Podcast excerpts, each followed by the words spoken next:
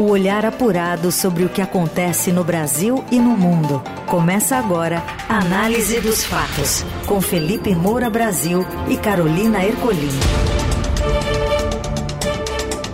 Olá, bem-vindo, bem-vinda. Começando mais uma semana e mais uma análise dos fatos que reúne o que é de importante, né, no meio do seu dia, no Brasil e no mundo, em São Paulo. Tudo bem, Felipe? Salve, salve, Carol, equipe, melhores ouvintes da Eldorado FM. Sempre um prazer falar com vocês. Vamos com tudo para mais uma semana. E lembrando que o Análise dos Fatos fica disponível logo em seguida nas plataformas de podcast. Vamos aos destaques desta segunda, dia 28 de agosto. Governador Tarcísio de Freitas inicia troca de trocas com demissão de secretário executivo que denunciou fraude em estradas paulistas. A maioria das cidades e dos estados ganha com a reforma tributária. Governadores vão a Brasília para negociar divisão dos recursos do Fundo de Desenvolvimento. E ainda, o que está em jogo no julgamento do Marco Temporal de Terras Indígenas, que será retomado no Supremo. O que acontece no Brasil e no mundo. Análise dos fatos.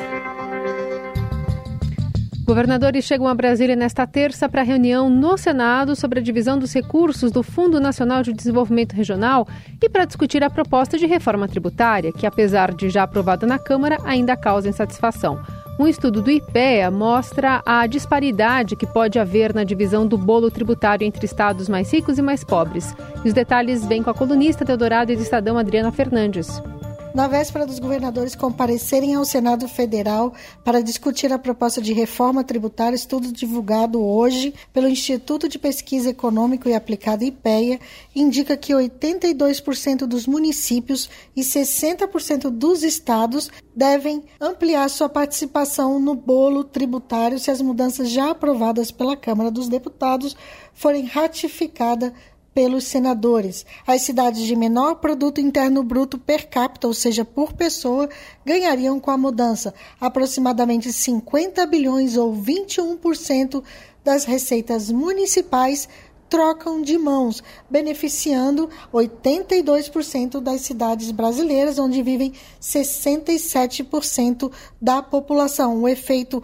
é redistributivo, ou seja, entre os mais ricos e os mais pobres. O estado de São Paulo e a sua capital estão entre os chamados perdedores da fatia desse bolo, mas devem ganhar com a perspectiva de crescimento do produto interno bruto provocado pelo efeito positivo da reforma tributária na economia. O estudo Impactos Redistributivos da Reforma simula quanto cada estado e cada um dos 5.568 municípios brasileiros estariam arrecadando se a reforma já estivesse vigorando em 2022. Com a redistribuição de receitas, o grau de desigualdade entre as cidades cairia 21%. Para quem quiser ver a lista dos perdedores e dos ganhadores da reforma, eu convido a olharem o portal do Estadão na internet.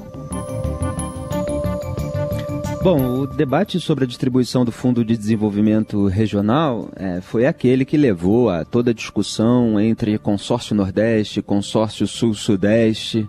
É, o próprio governador de São Paulo, Tarcísio de Freitas, ele estava defendendo é, determinados critérios que, na visão dele, são mais justos para a distribuição desse bolo. É outro bolo, né? É, o, essa, é aquele dinheiro federal é, que será distribuído.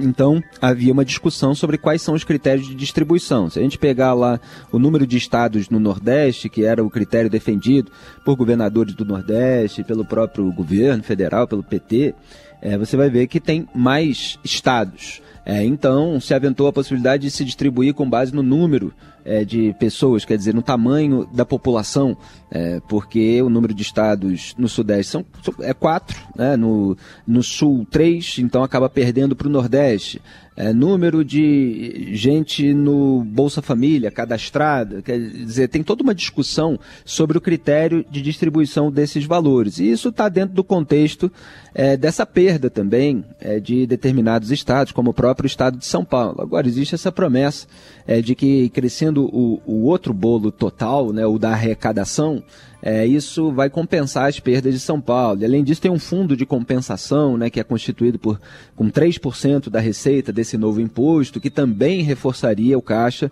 dos estados e municípios perdedores. É, então há uma discussão no Brasil nesse momento sobre o quinhão é de, de cada um.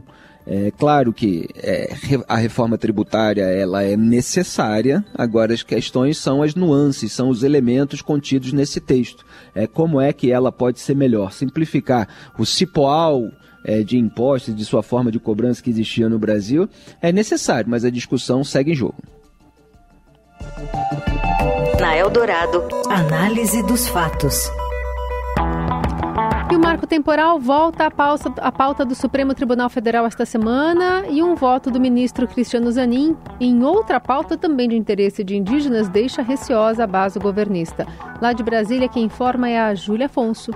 Boa tarde, Carol, Felipe e ouvintes. O Supremo Tribunal Federal retoma nesta quarta-feira o julgamento da ação que discute a tese do marco temporal para a demarcação de terras indígenas. Os posicionamentos recentes do ministro Cristiano Zanin, indicado pelo presidente Lula, contudo, deixaram parlamentares da base governista receosos com os próximos votos do magistrado. Deputados ouvidos pelo Estadão se mostraram temerosos com o voto que Zanin poderá dar nesse tema, que é uma pauta importante para a militância de esquerda.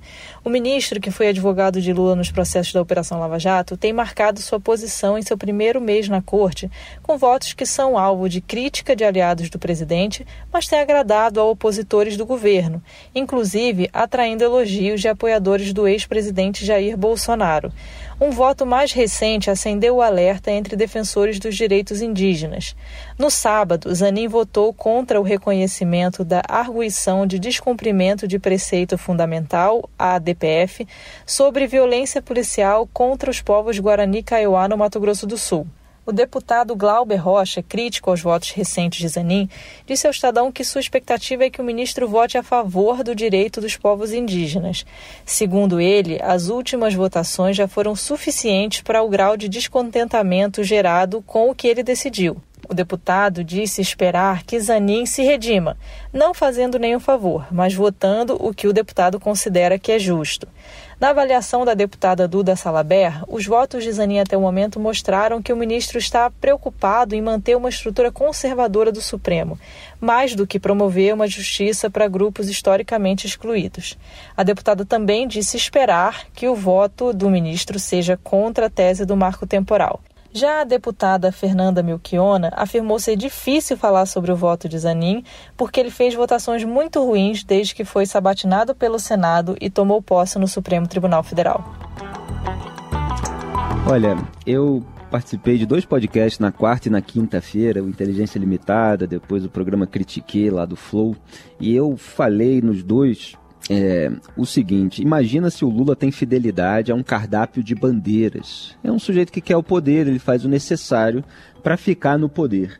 E dois dias depois, é, a, houve absoluta confirmação daquilo que eu estava dizendo. É, que eu estava usando o exemplo do Lula para ilustrar a minha tese de que os populistas brasileiros, seja com retórica à esquerda, seja com retórica à direita, não ligam para essas causas de interesse da militância, como drogas, armas, aborto e outras. Né? Então, a, a esquerda acabou notando dois dias depois, na sexta-feira, com toda a repercussão negativa do voto do Zanin, que o Lula só pensou na blindagem dele eventualmente é, na retaliação a desafetos, ao indicar o seu advogado pessoal na Lava Jato, Cristiano Zanin, para o STF, já que o Zanin votou contra, repito, a descriminalização da maconha. Uma parte da imprensa ainda apelou a uma narrativa risível de que o Lula sempre foi conservador nos costumes. O Lula não está nem aí. O Lula só pensa em reescrever a história posando de vítima. Foi o que ele tentou fazer nesse fim de semana lá em Angola. E eu refutei hoje no artigo no Estadão, a Marizia Lulista, é, várias das mentiras que, que ele contou sobre a própria pobreza, sobre as contas dele, é, sobre a decisão do TRF1 no caso de Dilma Rousseff. É, nem coube todas, né, porque teve aquela também sobre não haver voos do Brasil diretamente para o continente africano. É, então, assim, a preocupação do Lula é com ele próprio, não é com o interesse público. É por isso que ele colocou o advogado pessoal dele no STF. Aí a esquerda agora fica indignada com aquilo que já estava sendo ventilado antes da própria é, nomeação do Zanin que ele tem determinadas posições que não se encaixam nessa cartilha é, de esquerda. É, então, assim, é, é, muito divertido até é, ver toda, toda essa repercussão, essa indignação, porque também tem uma hipocrisia, já que eles se voltam contra o Zanin, não se voltam contra o Lula, porque o Lula, assim, é uma espécie de Jesus Cristo encarnado da esquerda, ele não pode ser criticado, né? Então a crítica se direciona ao Zanin, mas quem o colocou lá sabia perfeitamente o que estava fazendo. Então agora o que está em jogo em relação a marco temporal? O STF vai definir se para reconhecer uma área como território indígena é preciso comprovação de que os indígenas ocupavam a terra quando a Constituição de 1988 foi promulgada. Isso, portanto, é o marco temporal. O relator do caso, Luiz Edson Fachin, ele votou contra o marco temporal, foi seguido pelo Alexandre de Moraes. O Cássio Nunes Marques, que foi indicado pelo Bolsonaro, votou a favor é, do marco temporal que foi aprovado pelo Congresso Nacional. Eu comentei aqui no análise dos fatos na época que isso ia ficar é, para o Supremo decidir, que os próprios deputados sabiam disso, até é, carregaram um pouquinho nas tintas para ver se na decisão do Supremo se chega a uma decisão intermediária. Então existe uma expectativa no campo da esquerda de gente que está achando que o Cristiano Zanin vai votar, assim como o Cássio Nunes Marques, pelo marco temporal. É, teve um caso que foi o caso é, de injúria racial, né, é, em que o Zanin deu uma explicação técnica, né, foi o julgamento que avaliava estender aos crimes contra a honra de pessoas LGBT o mesmo tratamento dado aos casos de injúria racial. E ele foi o único magistrado a votar não é, nesse julgamento. Aí veio a indignação da esquerda, ele soltou uma notinha dizendo que é, não é uma, uma, posição sobre esse tema específico, é porque ele discorda é, de que o objeto do julgamento seja alterado durante a análise do recurso conhecido como embargo de declaração. Na visão dele, era isso que o STF estava fazendo, com uma canetada, e ele é, não quis aderir. Então tentou amenizar o desgaste, mas não conseguiu, porque já são várias é, decisões em sentido contrário. E a militância não está nem aí para as questões técnicas, para essas questões de critérios. É, se é a favor da, da causa dela, ela quer mais é que atropele as jurisprudências.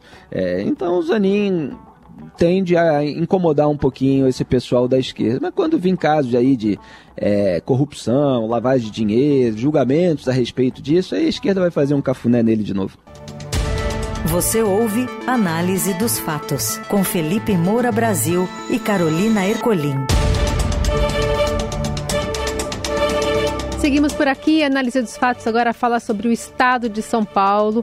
Por aqui, o governador Tarcísio de Freitas inicia trocas com demissão de secretário executivo que denunciou fraude em estradas. Quem conta mais é o Gustavo Cortes o governador de São Paulo, Tarcísio de Freitas, começou uma reformulação de seu secretariado. Segundo auxiliares do governador, os titulares da Agricultura, Antônio Junqueira, e do Turismo, Roberto de Lucena, devem ser os primeiros a deixar seus cargos no governo.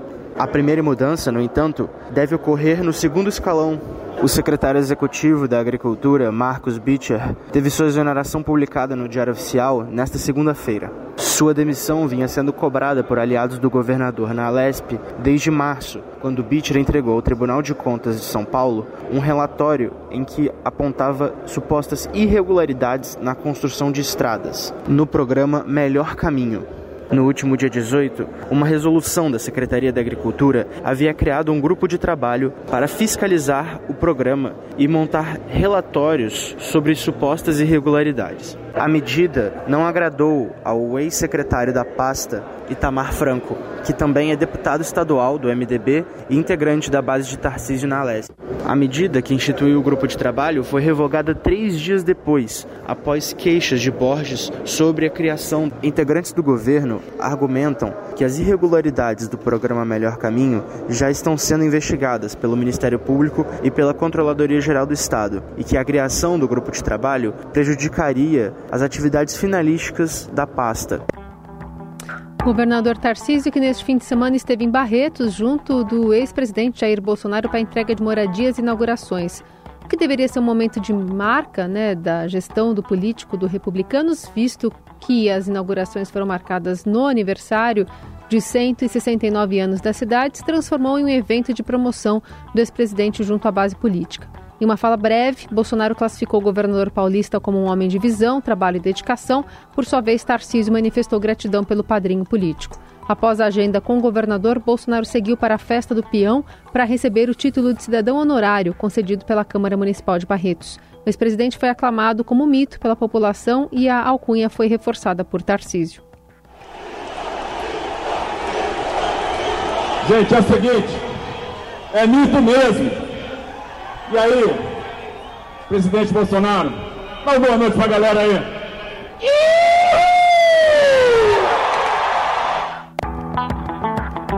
Bolsonaro, que viveu no Centro de Investigações e Polêmicas relacionadas à venda e apropriação né, de presentes recebidos no cargo de presidente, como joias de luxo, e também vê o cerco se fechar contra seu filho Jair Renan, alvo de operação da Polícia Civil do Distrito Federal nesta semana, não quis falar com a imprensa.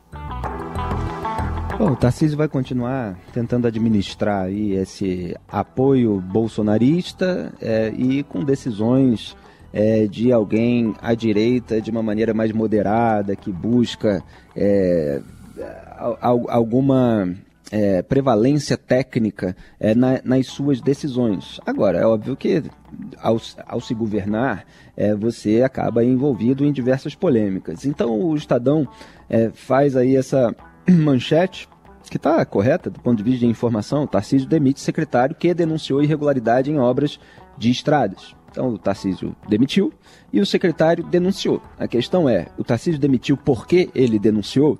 Ora, isso é, precisa haver uma, as apurações nos seus devidos lugares, vamos dizer assim, e daí a importância, inclusive, de haver um Ministério Público independente que possa trazer é, esse tipo de esclarecimento para a sociedade. É, porque senão é, os escândalos aparecem, as pessoas que denunciam seus escândalos elas vão sendo eventualmente é, fritadas e aquela investigação não dá em nada porque o órgão está instrumentalizado politicamente. Não estou dizendo que isso que aconteceu, estou dizendo como é que funciona é, o mecanismo. Então é muito grave lá o relatório entregue ao Tribunal de Contas do Estado pela Secretaria de, de Agricultura, porque mostra ali é, o quanto se gastou é, com obra que não foi conclu, concluída, teve uma série de problemas. E aí você tem um ex-secretário que ainda tem uma atuação na Lesp, é, que certamente não gosta desse secretário executivo que foi demitido, porque ele denunciou a, a, o que aconteceu na gestão é, desse, desse ex-secretário, faz uma pressão contra ele. Agora, o que o Tarcísio está alegando nos bastidores é que não tem absolutamente nada a ver com isso, né? que ele quer é, um perfil para ajudar nos temas do agronegócio, é, que o secretário executivo que ele demitiu não era do agro, que ele está querendo avançar aí na conectividade rural, regularização ambiental, crédito, seguro agrícola, vigilância agropecuária, assistência técnica. E é, todo o seu entorno, e, inclusive ele próprio, está dizendo, ó, já houve o relato ao Tribunal de Contas do Estado, ao Ministério Público, à Controladoria Geral. É, então, essas investigações é, sobre as obras, elas já estão andando. E, de fato, é, é, é, é, possível defender esse tipo de posição. Quer dizer, não é porque o sujeito denunciou uma irregularidade que ele se torna intocável. Ele também tem que ser é, competente do ponto de vista administrativo. Agora, é uma guerra de narrativas. É, vamos ver, conforme as investigações andem, e eventualmente o que, que vai dizer o secretário executivo demitido, para cada um tirar as suas conclusões sobre as razões verdadeiras desse imbróglio. Na Eldorado, análise dos fatos. E o Dudu rompe o ligamento, passará por cirurgia e perderá a restante da temporada do Palmeiras. Conta mais, Morelli. Olá, amigos. Quero falar do ligamento cruzado do Dudu, da contusão que ele sofreu na partida contra o Vasco. Foi substituído ainda no primeiro tempo da partida no Allianz Parque, que o Palmeiras ganhou de 1 a 0. Dudu rompeu o ligamento cruzado anterior do joelho direito. Vai passar por uma cirurgia e não joga mais nesta temporada.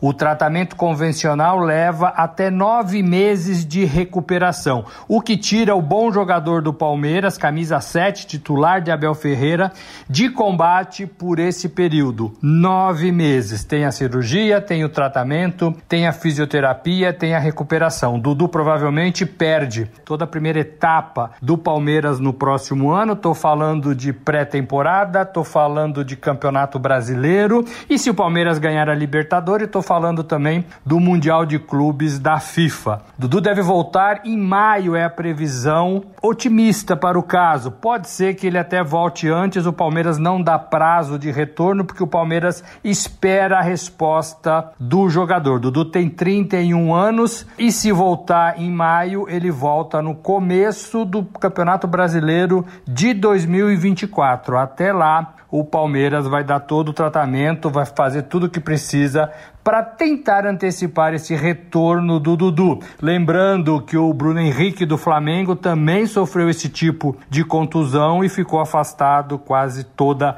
a temporada. É isso, gente. Falei, um abraço a todos, valeu. Pois é, uma pena. Futebol força muito, os jogadores acabam se machucando. Eu que sou peladeiro, como a gente diz no Rio de Janeiro, já tive estiramento várias vezes, é um porre. É, o Arrascaeta saiu no jogo contra o Internacional é, do time do meu Flamengo porque sentiu ali a, a coxa esquerda, tem uma lesão no bíceps femoral da perna o Bruno Henrique conseguiu é, se recuperar, voltou bem ao time, é, volta, eventualmente sente alguma dor, mas, mas tem é, jogado, né? E agora o Flamengo perde seu principal jogador, o principal jogador em atividade no Brasil, que é um uruguaio. É, e eu lamento também pela situação do Dudu, desejo recuperação, força de vontade a todos, porque sem amor próprio ninguém se recupera. O que acontece no Brasil e no mundo. Análise dos fatos. E o Congresso, que cria dia de alguma coisa para mais de 70% dos dias do ano? A apuração dos repórteres Gabriel de Souza e Levi Teles, que é quem traz as informações para a gente. Oi, Levi.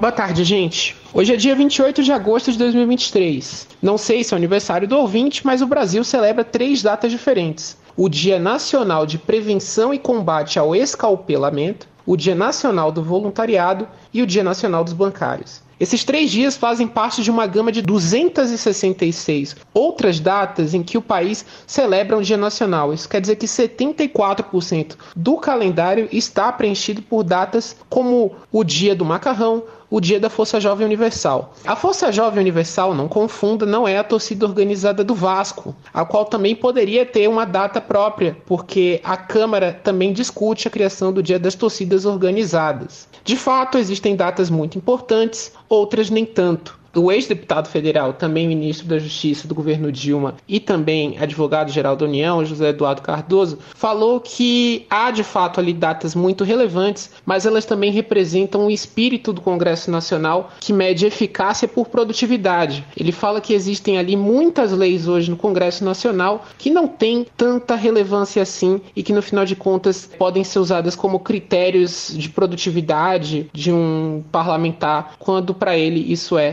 balela. É importante mencionar que a maior parte dessas datas nacionais partem de iniciativas de projetos de lei do Congresso Nacional. Um dos requisitos para que um projeto desse possa avançar é que sejam realizadas audiências públicas, o que acabam tomando também tempo das atividades parlamentares. Neste ano, por exemplo, houve uma proposta para a criação do Dia da Música Gospel. A Câmara realizou uma audiência pública na Comissão de Cultura de mais de uma hora de duração, que teve a presença de cinco cantores gospel. Na Comissão de Minas e Energia também, neste ano, houve uma sessão também de mais de uma hora de duração para debater a criação do Dia Nacional do Consumidor de Energia Elétrica. Aspas para o autor do projeto de lei Cezinha de Madureira. Quando você estimula o consumidor a cumprir as regras, consumir correto, pagar suas contas, recolher seus impostos, daí você vê o resultado. Ah, e se você ficou curioso, os meses com maiores datas são outubro, com 36, dezembro, com 29 e maio, com 28. Os meses com menos datas são fevereiro com 10, janeiro com 14 e julho também com 14 no empate. Há hoje já um projeto que aguarda sanção para a criação de mais um Dia Nacional, o que seria o Dia Nacional dos Desbravadores. Os desbravadores são grupos jovens que fazem parte da Igreja Adventista do Sétimo Dia.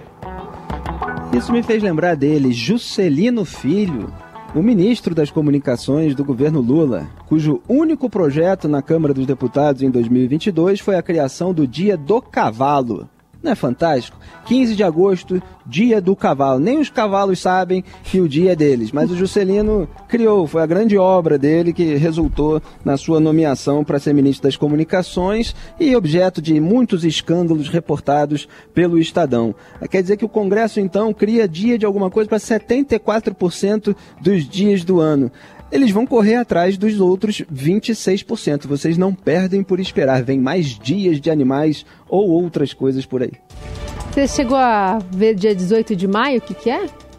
18 de maio, Felipe Moura Brasil faz aniversário, eu não sei. E olha que meu nome significa amigo dos cavalos, ou amante dos cavalos. É mesmo? É, mas eu faço carinho neles sem precisar dar um dia para eles. É, aqui no, no, calendário do Estadão tá Dia Nacional de Combate ao Abuso e à Exploração Sexual de Crianças e Adolescentes. O meu, que é 20 de janeiro, é dia do farmacêutico. Que, be que beleza. Pelo menos a gente tem alguma nobreza no, nos nossos dias, né? Mas há dias realmente que são é, foco de, de piada e do nosso deboche porque certos parlamentares merecem. É isso. Bom, ficamos por aqui. Análise dos fatos tem trabalhos técnicos de Moacir Biasi e o comando da mesa de som é de Carlos Amaral. Produção, edição e coordenação é de Laís Gotardo. Sempre um prazer. Carol, melhores ouvintes. Até amanhã. Até. Você ouviu Análise dos Fatos. Se você perdeu esta edição ou quer ouvir de novo, acesse radioeldorado.com.br ou assine gratuitamente o podcast no iTunes, Google Podcast, Deezer ou Spotify.